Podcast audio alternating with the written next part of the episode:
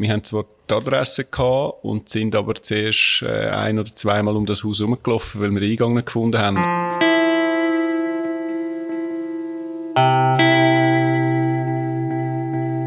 Er argumentiert, es ist einmal so gewesen und wir müssen schauen, dass es wieder so wird.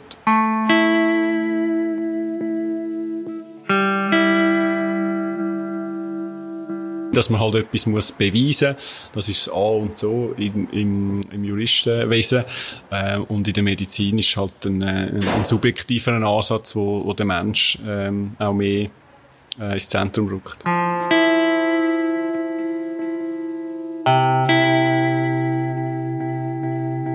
Es ist ja gar noch nicht so lange her, da haben wir über den Themenschwerpunkt Invalidenversicherung, über die IV, ein erstes Mal tagt, da beim Surprise-Tag, mit dem Surprise-Reporter André Eberhard.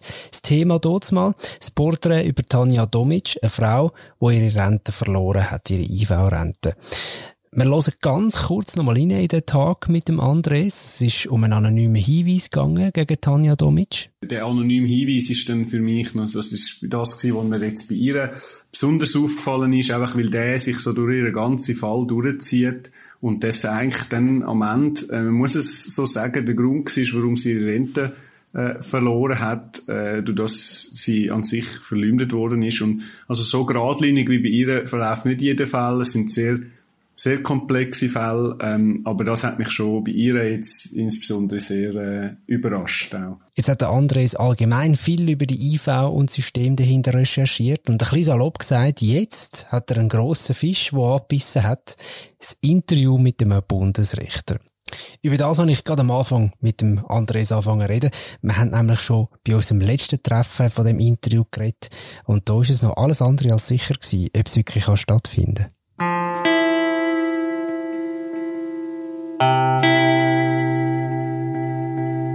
Wir haben dort schon, nicht offiziell, aber schon so ein bisschen darüber geredet, dass es dann wahrscheinlich noch ein Interview gibt mit einem Bundesrichter. Ist es schwierig gewesen, an den Herrn heranzukommen? Es geht äh, überraschend einfach, würde ich sagen. Ähm, das E-Mail hat an sich genügt und äh, wie es halt üblich ist, äh, ein bisschen zum Reissen, ähm, worum es einem geht, auch die Fragen schicken ähm, im Voraus, aber die, ähm, die Zustimmung ist eigentlich relativ, relativ schnell gekommen und nachher geht's halt darum, nach Bedingungen klären. Da ist schon einmal, ein paar Mal hin und her gegangen, Corona ist dazwischen gekommen, das Ganze ein bisschen verzögert. Ähm, aber ich muss sagen, ähm, wir sind überrascht und äh, auch erfreut, dass es klappt hat. Aber ihr sind ja vor Ort gewesen beim Bundesgericht, gell? Ja, das ist so. Also das Bundesgericht hat zwei Standorte, einen in Lausanne und einen in Luzern, ein Sozialversicherungs ähm, Abteilung, die ist in Luzern, also sind wir da gewesen. Und äh, lustig ist ja auch noch gewesen, ähm, wir haben zwar die Adresse gehabt und sind aber zuerst äh, ein oder zweimal um das Haus herumgelaufen, weil wir den Eingang nicht gefunden haben. Also das ist äh, es zwar ein echt ein altehrwürdiges Haus, wenn ich es in, in Erinnerung habe, aber nicht sehr gut angeschrieben. Ja. Macht das einem mit, mit dir etwas als Journalist, wenn du in so ein Gebäude, wo ja durchaus also ein bisschen die Staatsmacht repräsentiert, reinlaufst? Es ist natürlich sicher ein, ein, ein besonderer Moment, als wenn man, wenn man am Morgen ins Büro geht und, und seinen Text schreibt oder ein paar Telefon macht, weil das ja, ja, eben so ein bisschen altehrwürdige Eingangsbereich mit Gemälde und es ist ja dann meistens so, dass man dann ähm, von, von, von der Person selber oder vom Mediensprecher und eine kurze Einführung über die Geschichte von, der, von dem Haus und so. Das hat ja meistens noch etwas, äh, etwas, äh, etwas dahinter. Und das ist sicher äh, ein besonderer Moment und auch äh, irgendwie der Situation an, äh, angemessen. Ja. Ich sage übrigens ihr, weil ja der Klaus Petrus noch mitgekommen ist von der Redaktion. Er hat fotografiert und du Er hat fotografiert, er hat auch sich im Gespräch beteiligt, er ist ja auch ein bisschen im Thema drin und und da ist man auch manchmal noch froh, wenn noch jemand zwei zusammen ist, der dann kann äh, eine Nachfrage stellen kann. Was mir auffällt bei dem Gespräch, dem sehr spannenden Interview mit dem Ulrich Meier, ist er fängt gerade an mit persönlichen Geschichten und die kommen immer wieder aus seiner Erfahrung und so und was auch immer. Und ähm, ich finde, das ist so ein Stilmittel von ihm. Wie, wie hast du auf so Sachen reagiert? Er hat das sicher auch ähm, vorbereitet, kann ich mich an, weil ich habe ihn gar nicht darauf angesprochen. Wir, wir sind die Geschichte auch nicht bewusst gewesen. Ja, er er äh, bittet da immer um Erlaubnis. Darf ich schnell eine Geschichte erzählen? Oder, oder sagt er, darf ich schnell da dazu ein Beispiel machen? Gut, das ist jetzt, muss, muss man ehrlich sein, ja, das ist jetzt vielleicht dann auch ein, bisschen ein, ein Stilmittel vom Interview gewesen. Also, es ist natürlich, ähm, äh, also, er, er hat die Geschichte von sich aus erzählt ähm, äh, und ich, ich habe das nicht gewusst von seiner Schwester äh, zum Beispiel erzählt er, aber auch aus seiner eigenen Erfahrung als als, als Richter oder als Jurist, wie er angefangen hat. Und er hat das eigentlich, eigentlich anhand von dem, diesen Beispiel hat er wollen zeigen, ähm, woher quasi tief auch kommt oder ein bisschen Geschichte beleuchten und, und anhand von diesen persönlichen Geschichten so seine, äh, seine Aussagen zu erklären. Das macht es ja auch noch, hat es natürlich auch sehr interessant gemacht. Kleiner Einschub für alle, die zuhören, wenn ihr ein bisschen Autogeräusch hört oder irgendwelche Türen, die auf und zu gehen. Wir sind beim anderen im Büro, aber im Gemeinschaftskaffeeraum. Und äh, völlig okay, stört nicht, aber einfach, wer sich fragt, wir sind, äh, wir sind einfach mit in einer, in einer Umgebung mit Geräusch. Vor Ort, wie sich's dazu Richtig, der Strassenpodcast. Ähm, manchmal habe ich fast ein bisschen das Gefühl, er, er tönt ein bisschen wie ein Politiker und nicht wie ein Richter. Aber es ist so ein sehr individuelles Empfinden von mir. Das ist noch interessant. Also er ist sicher, ähm, er ist Richter durch und durch. Ähm, er macht aber ähm, ja wirklich auch pointierte äh, Aussagen, wo du jetzt vielleicht als politisch wahrnimmst. Er tut es aber schon auch immer trennen. Also er sagt schon immer, ja, das ist äh, eine politische Aufgabe und das ist eine juristische. Äh, womöglich hat es auch damit zu tun, er ist, äh, also ihm ist sehr wichtig gewesen, übrigens, ähm, nur weil du das vorhin gesagt hast, dass er als Bundesrichter bezeichnet wird und nicht als Bundesgerichtspräsident, weil für ihn ist das, sind das wie zwei verschiedene Rollen. Das ist und er hat Amt, wo man noch zusätzlich hat. Ja, genau. Ja. Ähm, und, und ich glaube, für ihn ist das wichtig, dass das eine mit dem anderen äh, zu tun hat. Auf jeden Fall als Bundesrichter ist er sehr eine prägende Figur in dieser IV gewesen und er hat, er hat halt eine grosse äh, äh, eine grosse, äh, grosse Erfahrung und das ist sicher auch der Grund gewesen, warum es bereit war, darüber zu reden. Ähm, kann auch sein, dass es damit zusammenhängt, dass er pointierte Aussage gemacht hat, dass er abtritt auf Ende Jahr und, und eigentlich auch äh, sich das kann vielleicht erlauben, ja. Er redet unter anderem von, davon, dass man halt wirklich ähm, ganz genau muss können beweisen, dass jemand krank ist, auch psychische Leiden hat zum Beispiel, dass so eine IV-Rente gesprochen werden ich muss auch sagen, dass ja nicht alle IV-Fälle bei ihm landen, sondern immer, wenn die weitergezogen werden, irgendwann landet es vor Bundesgericht und das sind dann so die Fälle, wo er oder seine anderen Leute beim Bundesgericht betreuen. Ähm, er redet dann unter anderem davon, ja nein, also IV kann ja nicht immer gesprochen werden bei jedem, der ein bisschen Leiden hat. Also manchmal tönt es ein bisschen salopp, wenn ich es so ein bisschen lese, ich das jetzt aber auch paraphrasieren. Ähm, er redet dann von Wiedereingliederungsmaßnahmen oder Vorruhestandsleistungen bei Leuten, die so kurz vor der Pension stehen. Ähm, sind das Ideen, die du so von deiner Recherche auch immer wieder gehört hast, dass die Leute sagen, ja, nein, man muss bisschen so gehen. Also ist das etwas, was dir vertraut vorkommt, wo er über das angefangen hat zu reden? Dass man nicht IV-Renten muss erhöhen oder, oder, oder schneller sprechen, sondern dass man andere Wege muss finden? Äh, es zweifelt, glaube ich, niemand an, dass Wiedereingliederung eigentlich die, das Beste wäre für alle. Nur das Problem ist, dass das bei weitem nicht überall gelingt. Es gibt ja auch Studien dazu, dass, dass die Integration, also die IV sieht sich ja als Eingliederung von Rente, ist, ist das Motto und der Versicherung, wo, wo eigentlich, also von Anfang an in den 60er Jahren sie geschaffen war und jetzt aber auch politisch wieder quasi die Rückbesinnung auf die Wiedereingliederung ist eigentlich äh, auch das Argument gewesen zum, zum, zum Sparen. Und das ist sicher das Beste. Nur eben das Problem ist, dass die Zahlen, die wir haben, äh, die zeigen, dass das nicht wahnsinnig gut funktioniert mit der Integration, dass nicht so viele Leute den Weg zurück schaffen in den Arbeitsmarkt. Und darum bleiben, oder das ist auch Kritik, bleiben halt gleich viel auf der Strecke. Die, die Sachen, die er erwähnt hat, es gibt ja eben äh, politische, äh, laufende, äh, laufende Geschäfte, eben äh, Übergangsrente oder wie heißt sie. Und also es ist, es ist vom Ansatz her nicht ganz neu, was bei ihm noch speziell war, oder? Also die die, die Rente auf Zeit sozusagen, die er so ein bisschen im Nebensatz anspricht, das ist jetzt etwas, wo, ja, wo jetzt nicht so in der politischen Diskussion war. Er hat einmal einen alten Aufsatz, den ich von ihm gefunden habe, das hat er zwar im Gespräch nicht gesagt, wo er mal die Idee von einer Abfindung eingeworfen hat. Ich glaube, das gibt's eben in der IV ist nicht so vorgesehen, aber er hat immer wieder einmal so äh, Äußerungen gemacht, wie man diesen Leuten auch könnte helfen, aber eben nicht mit einer dauerhaften Rente, weil die IV per se quasi für ähm, länger andauernde ähm, Gesundheitsschäden, wo die Arbeitsfähigkeit beeinträchtigt gemacht wurde. Ja, der geht ja, er holt ein bisschen auf mit der, mit der Geschichte von der IV und dass man das, äh, ja, früher was anders vorgesehen war und dass man das nicht so sich, äh, vorgestellt hat, dass dann äh, so viel mehr Leute vielleicht könnten den IV beantragen und so weiter und so weiter.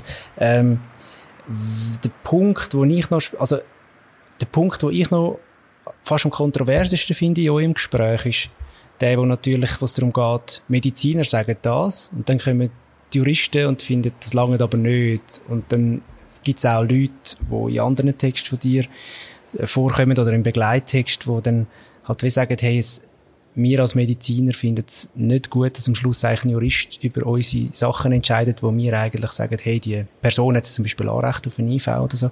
Und dort sind wir, glaube ich, auch nicht irgendwie euch ganz einig geworden, oder? Ja, er, äh, er argumentiert sehr stark mit der Vergangenheit, oder? Das hast du sehr richtig erkannt, auch mit diesen Geschichten, die er erzählt, diesen persönlichen Geschichten. Er argumentiert, es ist einmal so gewesen, und wir müssen schauen, dass es wieder so wird. Ähm, und er hat natürlich, es gibt ein paar Gesetzestexte, die er natürlich nicht kann irgendwie einfach beliebig verändern, weil das Bundesgesetz ist an die Gesetzestext gebunden, aber eben mit, gerade mit dieser Einstellung zu, zu Krankheit, finde ich, ähm, hat sich äh, er, aber das Bundesgericht generell ähm, schon, sind schon sehr weit gegangen, ähm, wie sie sich auch eingemischt haben. Er sagt im Interview selber, dass er es unerhört findet, dass sich der Krankheitsbegriff ausgeweitet hat. Das heißt, er spricht vor allem psychische Krankheiten an, die natürlich extrem gestiegen sind und, und und das ist, ähm, man könnte ja auch sagen, ja, die Gesellschaft ist nicht mehr so wie damals. Also erstens, äh, ja, psychische Kranken sind eine Realität. Ähm, äh, man muss, äh, man kann die jetzt nicht wieder zum Verschwinden bringen, sozusagen. Und auf die andere Seite kann man sagen, der Arbeitsmarkt ist nicht mehr so wie 1960. Also, äh, eben, progressivere Stimmen würden da, äh, ja, sicher, sicher anders argumentieren. Da kommt mir eben äh, etwas in den Sinn, wo ich in der Lehre, ich habe einmal ursprünglich Polymechaniker gelernt, und dort ist es um Arbeitssicherheit gegangen. Da hat einmal jemand, der zuständig war im Betrieb, gesagt, man hat viel zu lang eigentlich nur geschaut, ob die Leute einen krummen Rücken machen beim Arbeiten oder irgendwie eben so körperliche Leiden bekommen und viel zu wenig. Dort ist so das Thema Burnout hat angefangen, ein bisschen mehr ähm, Öffentlichkeit bekommen, aber auch andere psychische Erkrankungen, vielleicht aufgrund vom Arbeiten, vielleicht auch nicht. Ähm, und das hat man viel zu wenig auch bei der Arbeitssicherheit mit einbezogen. Ist es vielleicht auch so, wenn man so Ulrich Meier, er ist ein abtretender Präsident beim Bundesgericht, er ist jetzt in einer alten Schule vielleicht, er, er, er sieht sich noch so ein bisschen aus einer früheren Perspektive, die IV ist es vielleicht so, dass es vielleicht einfach auch neue Ideen und neue Perspektiven braucht auf das Thema, weil es vielleicht halt eben teilweise einfach ähm, ein bisschen aus einem alten Blickwinkel betrachtet wird? Ja, das wäre das wär sicher sinnvoll. Also eben, ich möchte nochmal betonen, natürlich ist das Gesetz äh, irgendwie so und so. Ähm, also jetzt er kann natürlich als Richter nicht alles verändern, da, da, da, das stimmt schon. Auf die andere Seite ähm, hätte das Bundesgericht, ähm, und das kommt ja dann auch im, in dem anderen Text äh, im Heft, glaube gut raus, ähm, dass das Bundesgericht schon Möglichkeiten gehabt hat, ähm, quasi die Chancen zu erhöhen von den Versicherten, also von den Betroffenen, wo ähm, ihre Rente verlieren oder ihr, wo ihr Antrag abgelehnt worden sind, halt viele psychisch Kranke, ähm, und das hat es nicht gemacht. Es gibt eben ein paar Punkte, die wichtig sind. Das sind die Gutachter, die in der Kritik sind. Ähm, eigentlich generell einfach der Umgang mit psychisch Kranken. Und dort haben sie halt schon äh, ja, recht eine, eine leitende Rolle gehabt. Und du hast gefragt, ja, ob es äh, auch neue Stimmen gibt. Ich kann, neue äh, Perspektiven braucht auf das Thema vielleicht auch oder so. Ja, also der Text schließt zu den, also der, der Text zum Interview, der schließt dann ein bisschen ernüchternd und zwar ist ja eine, eine Kollegin äh, vom Herrn Meyers, eine Bundesrichter-Kollegin, wo, wo sich dann äh, ja wenig äh, nach dem neuesten wichtigen Entscheid vom Bundesgericht, wo alles sollte besser werden, auch wieder mal öffentlich geäußert hat zu dem Thema Medizin und, und, und äh, Juristen, also wie sich Juristen in die Medizin mischen. Und die hat dann gesagt, äh, der Mensch ist gesund. Und dann ist eben auch wieder die laute Kritik von halt Medizinern gekommen, das ist einfach etwas, was nicht stimmt und eigentlich der nächste Übergriff von, von, von Richter in die Medizin. Also, äh, bin nicht sicher, ja, ob es, es ist sicher nicht nur an ihm als Person, wo, wo das hängt, sondern einfach generell, ähm, die, äh, die beiden Fachgebiete, wo sich halt sehr, äh, sehr unterscheidet und einfach der juristische Blick auf, auf Medizin, dass man halt etwas muss beweisen, das ist das A und so in, in, im Juristenwesen, äh, und in der Medizin ist halt ein, äh, ein subjektiver Ansatz, wo, wo der Mensch ähm, auch mehr äh, ins Zentrum rückt. Dahinter. Will nur ganz schnell noch einen Abstecher machen, weil wir haben im letzten Gespräch ja über eine Betroffene geredet, ein Porträt über jemanden, der relativ schnell wegen einem Gutachten dann äh, die Rente verloren hat. Ähm, ein relativ krasser Fall. Und vielleicht kann man das aber schon auch noch mal aufwerfen, weil du tust es in einem Text, in einem begleitenden Text, hast ja du auch noch mit anderen Leuten geredet. Ich meine, wir haben jetzt ohne jetzt irgendwelche Richter anzugreifen, überhaupt nicht. Aber ich meine, so ein Entscheid, dass jemand zum Beispiel jetzt keine IV-Rente bekommt und es heisst, mal, du solltest eigentlich schon noch irgendwo eine Arbeit finden, das löst ja bei Betroffenen auch immer etwas, etwas aus. Und zwar nicht nur, dass man Unrecht aus seiner eigenen Sicht erfahren hat, sondern dass man möglicherweise wirklich irgendwo in einen Stress hineinkommt, weil man tatsächlich sich selber nicht fähig fühlt, zum zu arbeiten oder so. Also das, das ist ja schon auch noch, also du hast ja auch mit Anwälten geredet, die so Leute vertreten und die, sind, die, die ersten Reaktionen sind, glaube ich, nicht wahnsinnig positiv gewesen auf, auf gewisse Aussagen vom Herrn Meier, oder? Ja, das ist richtig. Also auf der einen Seite ähm, natürlich für Betroffene äh, kann es sein, dass, dass die Stigmatisierung noch stärker wird, dass sie ähm, dass sie eigentlich noch mehr ihre, ihre Krankheit sozusagen reingedrängt werden, weil sie, weil ihnen das Gefühl gegeben wird, du könntest arbeiten, also mach mal, es liegt an dir. Ähm, und da gibt's äh, ja, also auch sehr, äh, muss man auch sehr kritisch sein. Also es gibt ja auch, ähm, auch ja, Un Untersuchungen, wo, ja, jetzt, ich, ich glaube nicht jetzt vom Bund oder, oder, sondern von, von Psychiatern selber, wo, wo zeigen, ja, eine IV-Rente kann etwas sehr Positives sein für, äh, für die Integration von den Menschen. Also, dass wenn jemand eine IV-Rente hat, eine Teilrente hat, dass es ihm auch eher möglich ist, wieder eine, eine Arbeit zu finden. Also das Bild von, vom IV-Rentner, wo, wo sich halt gemütlich macht und, und einfach nicht mehr muss äh, arbeiten, das ist einfach, das, das stimmt nicht mit der Realität überein. Also man muss das sicher, sicher differenzierter anschauen. Was auch noch ein Thema ist, ist das Parlament will ja jetzt offenbar mehr Transparenz geben, was die Gutachten angeht. Was heißt das konkret? Ähm, die wichtigsten Punkte sind einerseits, dass das Gespräch muss aufgezeichnet werden. Ich glaube, sofern nichts anders vereinbart ist, dass das Gespräch zwischen dem Gutachter, der Gutachterin und dem Betroffenen, also dem Versicherten, ähm, das ist wichtig, ähm, einfach falls es quasi zum Rechtsstück kommt oder so, dann hat man dort natürlich viel eine bessere Handhabung. Und das andere auch sehr wichtig ist, dass die IV-Stellen Buch führen wem, also welchem Gutachter, welcher Gutachterin sie wie viel Auftrag geben und auch, äh, besonders wichtig, wie oft dass sie die Leute krank oder gesund schreiben oder Teil gesund schreiben, weil das ist etwas, wo bis jetzt fehlt ähm, und von ein paar Anwälten auf dem Rechtsweg muss erstritten werden, einfach damit man sieht, ähm, und auch Gutachter selber vielleicht sehen, ja, ich bin viel zu streng, ich bin viel zu, äh, zu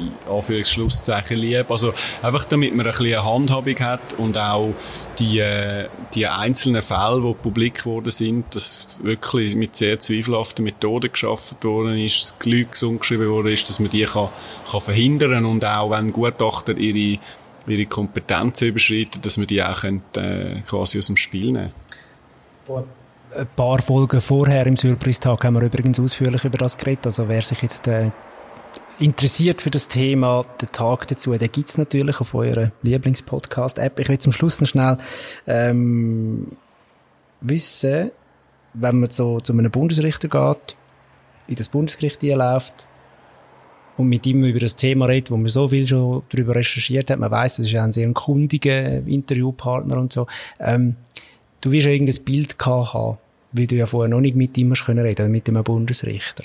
Und jetzt ist die Frage, hat sich das irgendwie bestätigt? Also hast du das, ist das auch gekommen, wo du erwartet hast von ihm an Antworten, wenn er auftreten ist? Oder hat es auch Sachen gegeben, die dich sehr überrascht haben? Ja, also eben zuallererst muss ich sagen, überrascht und wirklich positiv überrascht hat mich, dass er ähm, dazu bereit war, sich die Zeit genommen hat. Das, ähm, ist, dein, das ist dein Handy, Andres, gell? Das läutet, man oh. muss aber nicht abnehmen. Tut mir leid, hä? Kein Problem. Dümmster Moment. Kein Problem. Ich baue jetzt einfach im Podcast ein, aber ähm, kannst du noch mal sagen, also hat es Sachen gegeben, die dich überrascht haben, aufgrund von deinen Sachen, die du angenommen hast. Ja, ja eben zuerst überraschend äh, und positiv überraschend, dass er, dass er sich die Zeit genommen hat, mit uns über das zu reden. Auch, er hat auch explizit gesagt, ja, er will, es sei ihm wichtig, äh, kritische Fragen nicht auszuweichen. Schon, äh, ist ihm dann viel daran gelegen, dass er natürlich seine Antworten können gegenlesen Das ist aber auch Standard, das ist okay. Ähm, damit er nicht falsch verstanden wird, ist das Auftreten, ja, es ist natürlich auch, eben erstens haben, wir ja schon davon gehabt, von den altehrwürdigen Hallen und Zimmern und so, mit diesen Gemälden, das ist immer speziell, aber er ist auch, es ist noch Corona gewesen, man hat dann müssen eine spezielle Sitzordnung machen, es war ein riesiger Tisch gewesen und wo drei Leute äh, quasi äh, dran gehockt sind mit sehr viel Abstand. Und das hat so eine distanzierte Stimmung gegeben ähm, und das ist, äh, er, er von sich aus, äh, er hat natürlich auch sehr überleite, er ist ein sehr überleiter Mensch, er macht sehr, also, ich kann ja nachher, wenn, ich, wenn man das, wenn man das Interview nachher wieder anlässt, selber merkt man das auch, also jede Aussage ist irgendwie, äh, ja, sehr, sehr wohl überlegt. Und vielleicht so ein bisschen die Distanz, die habe ich schon gespürt im Interview selber, was teilweise auch mit dem Ambiente zusammenhängt. Es stimmt aber auch überein mit dem Bild, wo jetzt andere Anwälte, die mich auch geredet haben, von ihm ein bisschen haben. Also er ist natürlich, ich meine, als Richter vom Bundesgericht hast du nicht direkt mit Betroffenen zu tun. Das muss man vielleicht auch mal noch klar sagen. Also Betroffene dürfen nicht im, äh, im, dabei sein, oder, wenn sie ihre Entscheid fällen. Und das heisst, wenn er, er sagt zwar, ja, er hätte Empathie für die Menschen, das glaube ich ihm schon, aber er muss ihnen natürlich nicht in die Augen schauen, wenn er den Richterspruch fällt.